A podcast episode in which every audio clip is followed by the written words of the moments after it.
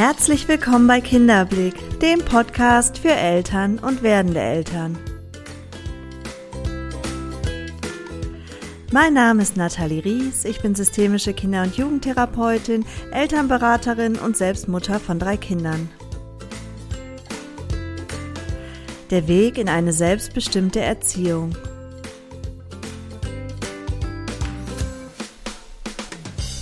Heute sprechen wir über das Thema Kinderbetreuung. Vielleicht bist du gerade schwanger oder hast ein kleines Kind zu Hause und denkst darüber nach, es in den kommenden Monaten oder im nächsten Jahr für ein paar Stunden oder mehr abzugeben. Vielleicht planst du aber auch schon den Wiedereinstieg in den Beruf und ja, brauchst eine verlässliche Kinderbetreuung. Und du fragst dich, was ist überhaupt die richtige Betreuungsform? Worauf muss ich achten als Mama oder Papa? Wie finde ich mich zurecht in dem ganzen Betreuungsdschungel und welche Kompromisse kann ich eingehen? Wir schauen uns heute aber auch genau die Entwicklung des Kindes an, um da ja besser eine Entscheidung treffen zu können. Denn wenn ich weiß, was mein Kind in welchem Alter braucht, fällt es mir auch leichter zu entscheiden, welche Betreuungsform dem gerecht werden kann. Das eigene Kind in guten, fürsorglichen und geborgenen Händen zu wissen, ist wohl die Voraussetzung, um wieder entspannt in den Arbeitsalltag einsteigen zu können oder eben auch entspannt das Kind überhaupt abgeben zu können. Doch das stellt nicht selten eine ganz große Herausforderung dar. Deshalb schauen wir uns das Thema heute mal genauer an.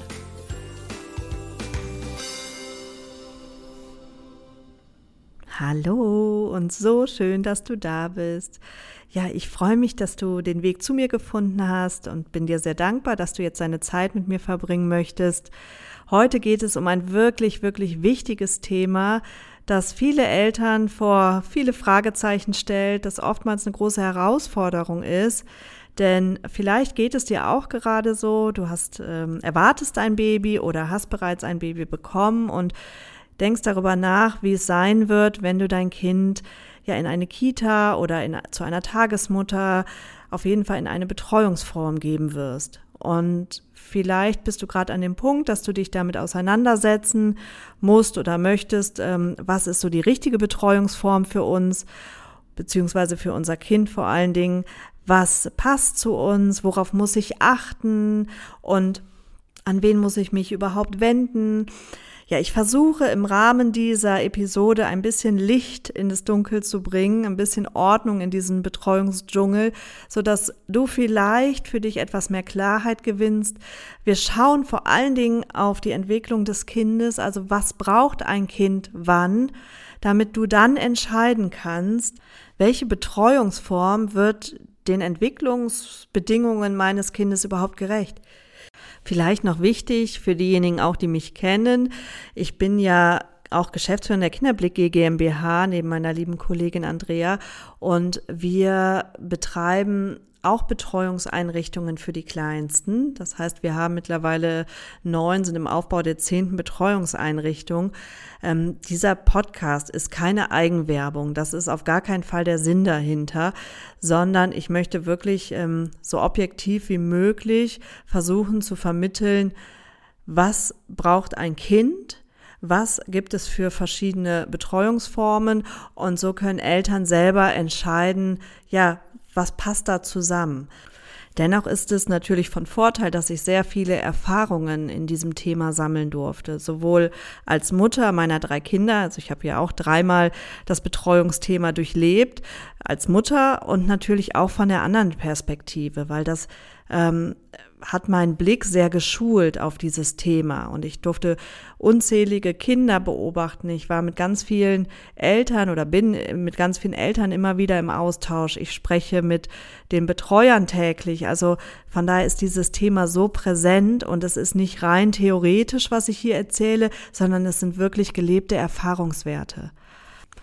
Ja, dann fangen wir mal von vorne an. Also vielleicht bist du gerade schwanger oder ähm, hast dein Mäuschen schon im Arm liegen und du machst dir jetzt so die ersten Gedanken, wo soll die Reise hingehen, was die Kinderbetreuung betrifft.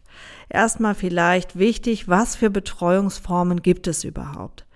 Also es gibt zum einen natürlich den klassischen Babysitter, ähm, der zu dir nach Hause kommt und dann zu Hause auf dein Kind aufpasst. Dann gibt es Au pair, das ist auch ähnlich. Das heißt, da ist meist ein, eine junge Frau aus dem Ausland, ähm, die dann eine Zeit lang bei euch wohnt und dann äh, auch vor Ort auf das Kind aufpasst. Also da gibt's verschiedene Formen auch. Ich bin da auch jetzt gar nicht so involviert in dieses Au-pair-Thema, aber vielleicht wichtig nochmal zu wissen, das gibt es und kann bestimmt für einige Eltern auch eine sehr, sehr gute Alternative sein, weil der Vorteil ist natürlich bei beiden, das Kind ist im gewohnten Umfeld, das bleibt zu Hause und es ist eine konstante Bezugsperson verfügbar. Was ganz wichtig ist in einem gewissen Alter. Das werde ich im Laufe dieser Episode noch erläutern und das wirst du in den nächsten Minuten erfahren. Ich spreche jetzt hier hauptsächlich von der U3-Betreuung. Das ist vielleicht noch ganz wichtig zu erwähnen, ähm, weil einfach das eher die, mein Hörerpublikum ist und zum anderen ähm, im Ü3-Bereich ja nochmal andere Dinge eine Rolle spielen. Das kann ich gleich noch kurz anschneiden. Aber im U3-Bereich, ja, wie gesagt, das sind jetzt so die Optionen, die ich hier nenne. Die nächste Option ist die Tagespflegeperson zu Hause, also eine Tagesmutter oder ein Tagesvater, die bis zu fünf Kindern zu Hause betreuen. Ja, der Vorteil auch hier wieder, es ist ein sehr heimisches, familiäres Umfeld, dadurch, dass natürlich wirklich im privaten Haushalt betreut wird oder selbst wenn es angemietete Räume sind, sind es ja meist ja überschaubare Räume, ähm, die eigens dann für die Kinder eingerichtet werden. Es ist auf jeden Fall da durch diese kleine Gruppe bis maximal fünf Kindern hat es eine sehr familiäre Atmosphäre oder kann es eine sehr familiäre Atmosphäre haben. Und auch hier wieder ist es eine konstante Bezugsperson, Bindungsperson vor Ort ohne dass es dauernd wechselt. Der Nachteil könnte man jetzt sagen, ist, dass die nicht so eine wahnsinnig lange Ausbildung genossen haben. Also im Grunde macht man eine Qualifizierung, um als, als, Tagesmutter arbeiten zu dürfen. Das waren früher 160 Stunden. Mittlerweile hat sich das Gesetz geändert. Das ist jetzt nach QHB, so nennt es sich, ähm, 300 Stunden die die Tagesmütter ja sozusagen in die Schulbank drücken müssen, um dann arbeiten zu dürfen. Es ist natürlich trotzdem nicht wahnsinnig viel und da gibt es aufgrund dieser ich sage jetzt mal nicht so hohen Anforderungen auch qualitativ sehr, sehr große Unterschiede. Natürlich auch große Unterschiede in, ja, in den Rahmenbedingungen. Es gibt welche, die haben ein schönes Haus mit Garten und so weiter. Dann gibt es Tagesmütter, die arbeiten in einer kleinen, beengten Wohnung. Auch da ähm, muss man gucken, was passt natürlich zu einem, was ist mir wichtig.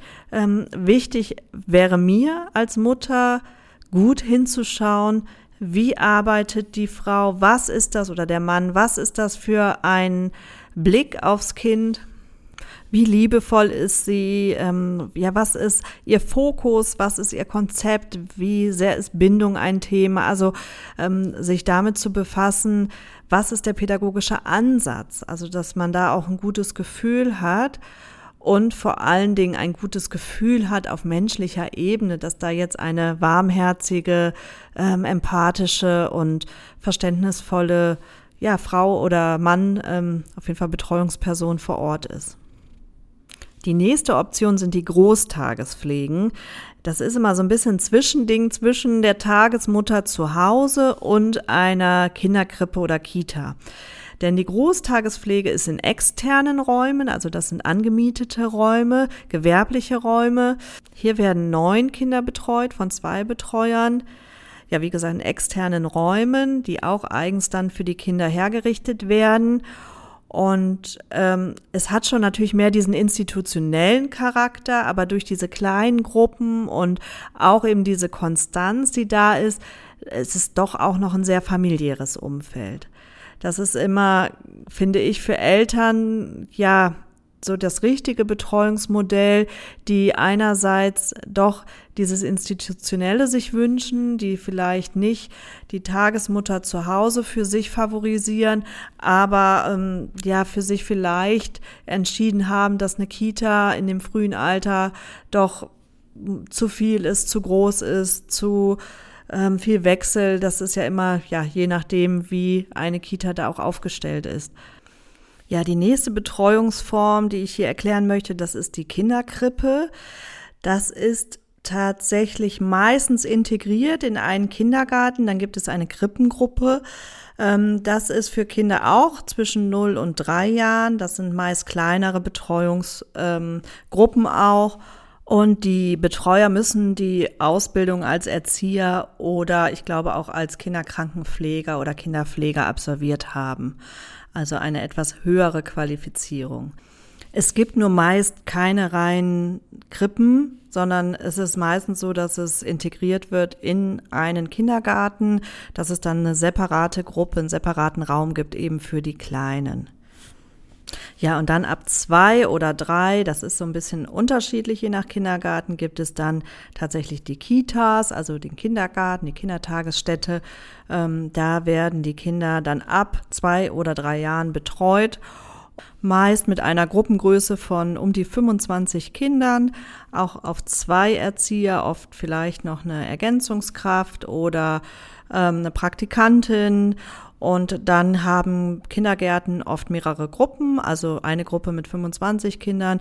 Das können dann auch schon mal vier, fünf, sechs Gruppen sein pro Kindergarten. Das ist dann schon ähm, eine ganz ja, gute Anzahl an Kindern, die da zusammenkommen. Ja, das waren jetzt erstmal so die klassischen Formen der Kinderbetreuung. Ähm, dann gibt es natürlich noch private Träger. Es gibt Elterninitiativen. Das bedeutet, dass es keinen Träger gibt in dem Fall, sondern die Eltern sozusagen der Träger sind, dass sie gemeinsam entscheiden, gemeinsam eben ja auch im Kindergarten alle Arbeiten entrichten. Also jetzt nicht die Betreuung vor Ort, aber eben alles drumherum, was zu organisieren und zu Gestalten gilt und das machen die Eltern dann selber. Also da ist eine ganz hohe Elternarbeit gefragt, ähm, aber natürlich auch der Vorteil wiederum, dass die Eltern viel mitgestalten können. Es gibt dann, wie gesagt, private Träger, die sind oft ja mit noch mehr Sonderprogrammen für die Kinder, dass man, ähm, dass die noch mehr Angebote haben. Ähm, natürlich ist das auch ja eine finanzielle Entscheidung, weil das sehr, sehr kostspielig ist. Ja, ansonsten wendet man sich an einen kirchlichen oder einen städtischen Träger.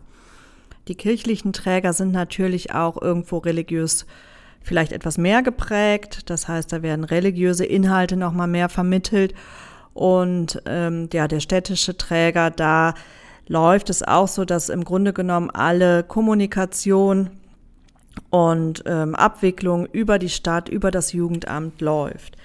Im Übrigen ist es auch in der Tagespflege so. Sollte, solltest du dich jetzt für eine Tagespflege oder eine Großtagespflege entscheiden, dann ist es so, dass du dich meist direkt mit dem Jugendamt in Verbindung setzt, mit dem Bereich Kindertagespflege. Manchmal ist aber auch ein eine Fachberatung zwischengeschaltet. Das bedeutet, das ist dann die Diakonie oder das SKF. Also ähm, da kann man sich dann erkundigen. Das wird mit Sicherheit im, On äh, im Internet alles gut ersichtlich sein wer da zuständig ist und wer die Fachberatung ist. Und sonst kann euch auch auf jeden Fall immer die entsprechende Tagesmutter oder der Tagesvater da Auskunft geben. Genau, also dann kann man sich eben an die Fachberatung wenden und die kümmern sich dann und begleiten euch in diesem ganzen Prozess, bis ihr dann ähm, ja wirklich den Vertrag unterschrieben habt. Die Vorteile von Krippen oder Kitas ähm, sind unter anderem, dass man natürlich eine höhere Verlässlichkeit wahrscheinlich hat dadurch bedingt, dass es einfach eine Institution ist, dass es ein größerer Pool ist an Mitarbeitern und dadurch auch die Vertretung mehr gesichert ist als jetzt vielleicht bei einer Tagesmami oder auch bei einem Au-pair oder Babysitter, weil am Ende, ähm, wenn die krank sind, fallen die aus. Und ich, da muss man sich erkundigen bei der jeweiligen Tagespflege, was für ein Vertretungskonzept da gelebt wird. Oft ist das ja auch, oder meistens ist es in städtischer Hand, ähm, aber das ist nicht immer so, dass es wirklich ja bindungsorientiert und im Sinne des Kindes ähm, umzusetzen ist. Deshalb würde ich mich da im Vorfeld gut erkundigen, was da für ein Vertretungsmodell gelebt wird, beziehungsweise sonst auch für mich persönlich einen Plan B haben. Ähm, ich weiß nicht, ob du eventuell auf Mutter, Schwiegermutter, Vater, wie auch immer, zurückgreifen kannst. Also das ähm, rate ich immer allen Eltern. Es ist auf jeden Fall sinnvoll, einen Plan B in der Tasche zu haben, weil gerade im ersten Kita-Jahr oder ähm, überhaupt Betreuungsjahr ist es so, dass die Kinder vermehrt krank sind, weil das Immunsystem ja erst einmal aufbauen muss. Also es muss sich ja erstmal aufbauen und es wird erstmalig konfrontiert mit den ganzen Viren, Bakterien, Infekten und ja, das heißt eben, dass die Kinder in dem ersten Kita-Jahr vor allen Dingen, aber dann auch danach oftmals noch viele Infekte haben und spätestens da brauche ich ja eine selbstgesicherte Vertretungsmöglichkeit, wenn es mir nicht ähm, möglich ist, ja, die, zu Hause zu sein beim Kind. Der Nachteil der Krippen und auch Kita-Betreuung kann sein, ja, dass aufgrund der teilweise wirklich schlechten Rahmenbedingungen ähm, die Betreuer vor Ort einfach total überlastet sind. Und das ist jetzt nichts, was ich glaube, sondern das ist das, was mir ganz, ganz oft von Erziehern, ähm, und wir haben ja auch einige Erzieher bei uns im Team, äh, weitergetragen wurde, dass sie teilweise ja sich wirklich total überlastet gefühlt haben aufgrund der schlechten Rahmenbedingungen. Zu wenig Personal auf zu viele Kinder, ähm, zu lange auch teilweise zu viele kleine Kinder, die sie dann betreuen müssen. Und das geht natürlich zu Lasten der Kinder, das muss man ganz klar sagen. Und damit komme ich dann auch dahin, was brauchen die Kinder? Jetzt haben wir ja so einen groben Überblick, was gibt es für Betreuungsformen. Ähm, da kann man ja schon mal eine Idee zu entwickeln, was passt da gut zu uns. Und ähm, was gibt's überhaupt für Angebote bei uns im Umfeld? Weil auch das ist ja nicht selbstverständlich, dass immer alles verfügbar ist. Und dann sagte ich ja vorhin, ähm, ja, hat auch nicht jede Stadt die Kapazitäten zu sagen, liebe Eltern, sucht euch die Wunschkita aus oder die Wunschtagesmutter, sondern man wird dann einfach ja entsprechend zugeordnet. Ähm, das ist dann besonders schwierig. Also was braucht ein Kind? Das ist natürlich stark abhängig vom Alter des Kindes. Und ich kann das jetzt auch hier in diesem Rahmen nur ganz grob anreißen, weil ähm, sonst würde der Podcast nachher eine Stunde oder länger gehen und das äh, hört sich dann, glaube ich, keiner an. Ähm, deshalb, ja, grob angerissen, je nach Alter auch sortiert. Wenn wir jetzt von einem Kind U1 sprechen, also wenn du jetzt vielleicht aufgrund der Umstände ähm, oder warum auch immer dich entschieden hast, dass du dein Kind mit acht, neun Monaten bereits in eine Betreuung gibst, dann ist es natürlich ganz, ganz wichtig, dass eine konstante Bezugsperson vorhanden ist. Der Vorteil in Anführungsstrichen muss man jetzt, also da bin ich ganz vorsichtig, äh, bei so klein ist, dass die oft ja noch nicht dieses trennende Bewusstsein haben. Das heißt, für die ist alles irgendwo eins. Und ähm, wenn jetzt da eine Betreuungsperson da ist, die ähnlich liebevoll und empathisch und meine Bedürfnisse sofort erkennt, darauf eingeht und so weiter, wenn die das alles mitbringt und erfüllt, ähm, dann wird das Kind in dem, Be also wird es relativ leicht den Einstieg finden in die Betreuung, weil es ja noch gar nicht dieses trennende Bewusstsein hat und noch nicht die Angst dahinter, die Mama geht jetzt, die Mama kommt wieder oder kommt sie überhaupt wieder? Also diese Fragen stellt ähm, sich das Kind in dem Alter noch nicht. Das kommt etwas später, so um den 12., 13. Monat, wenn die Kinder ja auch anfangen, mobil zu werden. Das ist oft das Alter, wo sie anfangen, auch ja ein Gefühl dafür zu bekommen, die Mama ent entfernt sich, also auch dann Verlustängste, die damit einhergehen. Und ganz oft ist das ja die Zeit, in der die Eingewöhnung gestartet wird. Zur Eingewöhnung werde ich jetzt nicht so viel erzählen, weil da gibt es ja schon einen separaten Podcast zu. Da kannst du gerne mal reinhören, um für dich ähm, ja da so Klarheit zu bekommen, was braucht es überhaupt in der Eingewöhnung. Und warum ist die Eingewöhnung so wichtig? Warum hat es so einen wahnsinnig hohen Stellenwert? Also wir halten fest, das Kind bekommt so langsam um den 12., 13. Lebensmonat ein trennendes Bewusstsein. Die Gefühle werden in dem Alter auch vielfältiger und auch heftiger, die die Kinder durch, durchleben. Und auch Gefühle wie Angst und so weiter bekommen auf einmal einen ganz hohen Stellenwert. Und wie gesagt, in dem Alter kommen die Kinder ja dann in eine Fremdbetreuung bis drei Jahre ist das Thema Bindung, eine sichere Bindung, elementar für die gesamte Entwicklung des Menschen. Also wenn ich als Kind in dem Alter keine sichere Bindung erfahre, und da gibt es ja auch einen Podcast zu zum Thema Bindung, ähm, dann hat das Auswirkungen auf meine Entwicklung.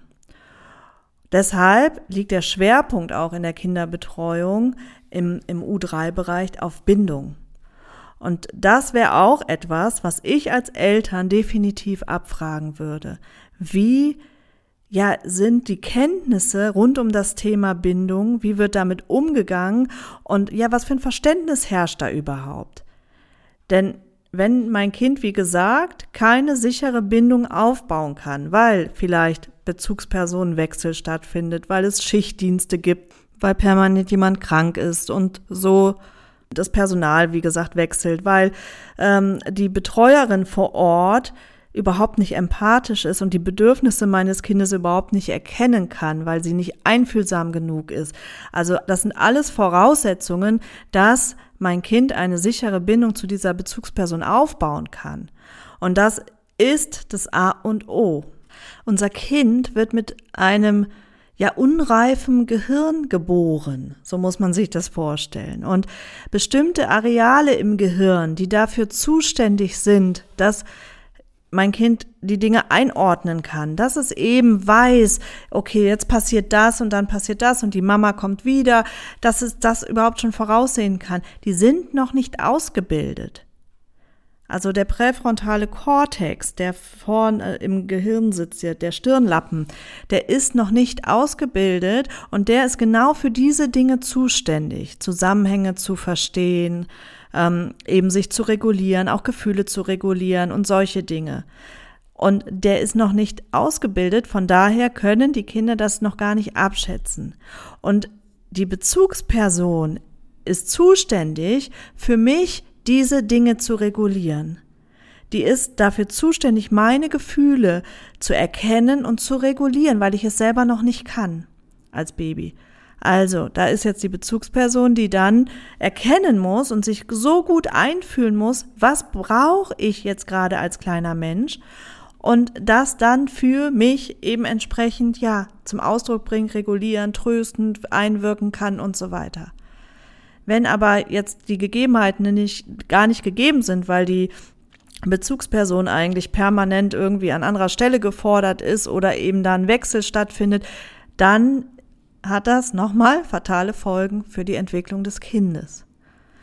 Ich lege dir an dieser Stelle wirklich sehr meinen Podcast zum Thema Bindung ans Herz, weil hier erkläre ich das nochmal ausführlich, was da so die Prozesse sind und warum das so wichtig ist und was das auch für Folgen haben kann, wenn wir dem keine Beachtung schenken. Ab Ende des zweiten Lebensjahres ist es so, dass das Kind ähm, ja so langsam lernt, sich in andere hineinzufühlen. Das ist aber auch ein Prozess, der noch Jahre dauert. Aber es beginnt, dass sie auch ähm, anfangen, Dinge nachvollziehen zu können, dass sie auch ja Rollenspiele auf einmal eingehen können. Hier werden dann soziale Kontakte immer wichtiger. Und hier ist auch erst der Punkt, wo die Kinder ähm, die wirkliche Bedeutung oder die wirkliche Wichtigkeit in den anderen Kindern sehen. Weil vorher, das ist immer das, was wir als Eltern oft denken, ähm, mein Kind braucht andere Kinder. Nein, braucht es nicht. Im ersten Lebensjahr sowieso nicht, im zweiten Lebensjahr auch nicht und erst so ab Ende des dritten Lebensjahr, also kurz vor dem dritten Geburtstag bis darüber hinaus, ähm, gewinnen die sozialen Interaktionen an Bedeutung. Davor ist das schön. Wenn alles andere stimmt, wenn da eine gute Bindung aufgebaut ist zu einer Betreuungsperson, dann ist es wie ein kleines zusätzliches Geschenk, dass sie die anderen Kinder beobachten können, dass sie anfangen können, da zu spielen. Die nehmen sich wahr, die interessieren sich auch füreinander. Nur es ist nicht wichtig. Wichtig ist wirklich die Bindungsperson. Das ist auch ganz oft ein Punkt, wenn ich mit Mamis oder Papis spreche, die eigentlich gar nicht unbedingt die Betreuung brauchen, aber ähm, glauben eben, dass es für das Kind wichtig ist, weil es ja andere Kinder braucht, da kann ich die ganz oft runterholen und sagen, mm -mm, wichtig in den Jahren ist wirklich die sichere Bindung und ja, alles andere kann man sich auch über eine Gruppe holen, also über eine Spielgruppe und so weiter und so fort. Also wenn man es nicht zwingend braucht, dann ähm, ist eine Betreuung durch die primäre Bezugsperson natürlich äh, unersetzbar. Das würde ich mir, auch wenn das jetzt vielleicht geschäftsschädigend klingt, überhaupt nicht anmaßen. Zu glauben, dass wir die Mama oder den Papa oder so ersetzen können. Das können wir nicht. Wir können aber eine gute Betreuung, wo die Kinder sich gut entwickeln, gesund entwickeln, wo sie glücklich sind und gerne hinkommen, das können wir ihnen geben, wenn die Rahmenbedingungen stimmen. Und dann werden sie das auch gut für sich ähm, integrieren können, sie werden sich gut und gesund entwickeln können, weil eben die Rahmenbedingungen stimmen. Und deshalb so wichtig, da hinzuschauen, was hat die Kita oder die Krippe oder die Tagesmutter oder der Tagesvater, was haben die für Rahmenbedingungen? Wie ist das Konzept ausgelegt? Ich habe es schon mal in einem anderen Podcast gesagt, wir haben nicht umsonst unser Konzept wirklich ganz auf die Bindung ausgelegt, weil wir im U3-Bereich betreuen.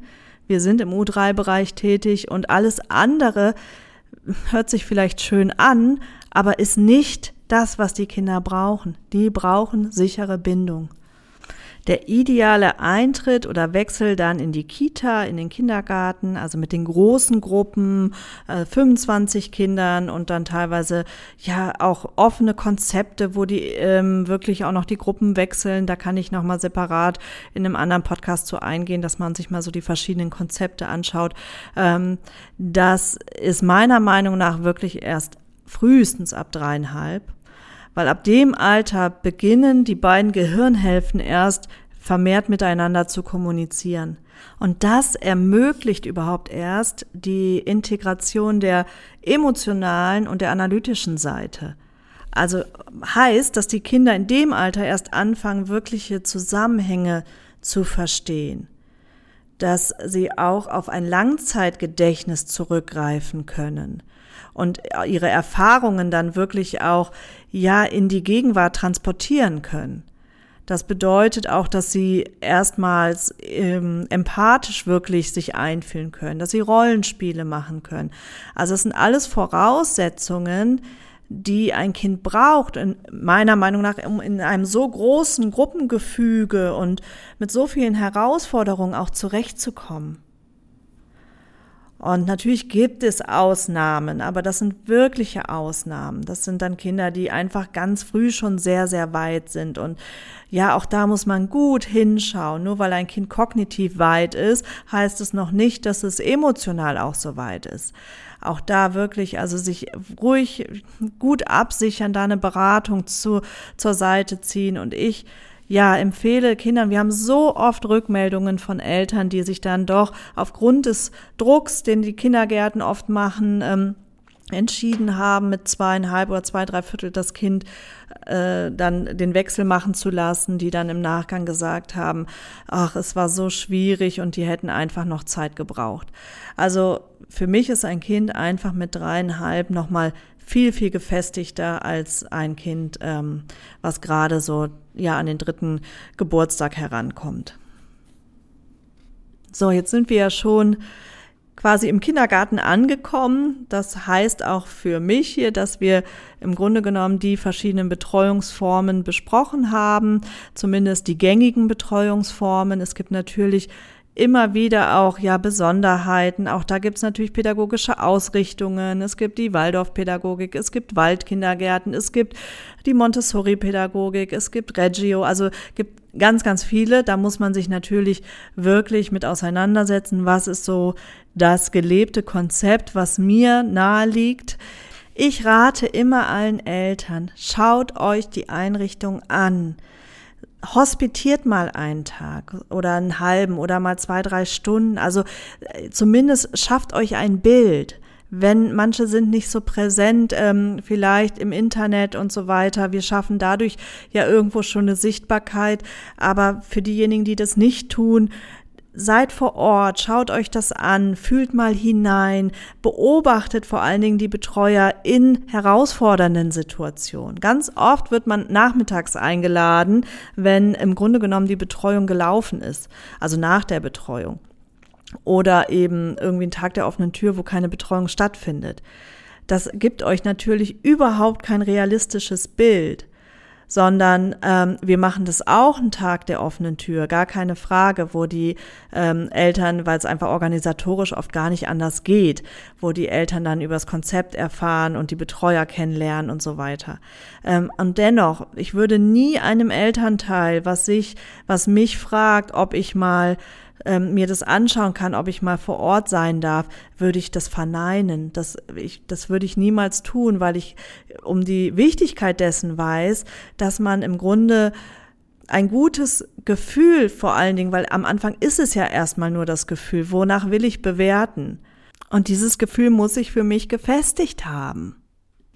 Und zumindest die Gelegenheit gehabt haben muss, das kann natürlich im Rahmen so eines Tags, Tages der offenen Tür sein, ähm, einmal wirklich abzufragen, was sind die Schwerpunkte, wie steht ihr zu verschiedenen Themen, wie wird die Eingewöhnung gestaltet, was ist mit dem Thema Bindung, wie ähm, ja lebt ihr im Grunde genommen das auch in eurer Einrichtung.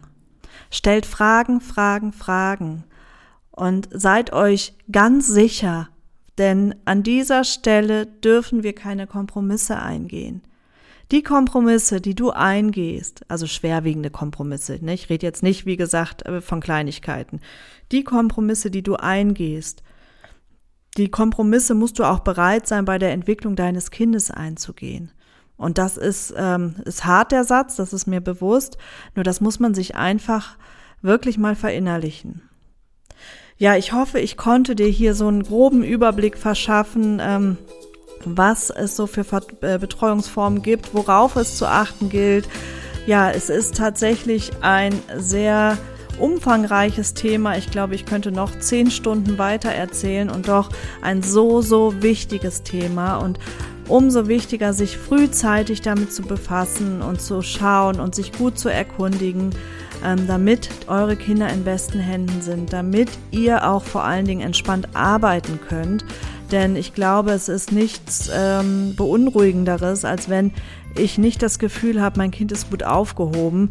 Und auch das wirkt sich am Ende auf meinen Alltag, auf meine Arbeitswelt aus. Und ja, oft ist es so, dass Eltern dann in so eine Kompensation rutschen und dann ähm, ja am Nachmittag da, wer weiß, wie überbehüten und auch das ist sehr, sehr gefährlich. Also von daher geht keine Kompromisse ein, seid euch sicher in der Kinderbetreuung und entscheidet mit dem Herzen und dem Verstand, weil ich glaube, es braucht beides, um da die richtige Wahl zu treffen. Gut, jetzt wünsche ich euch erstmal eine wundervolle Woche. Lasst es euch gut gehen. Habt eine ganz wunderschöne Zeit mit eurem Kind. Ähm, jetzt steht das Wochenende bevor, ein verlängertes Wochenende. Genießt einander und lasst es euch gut gehen. Bis nächste Woche. Eure Nathalie.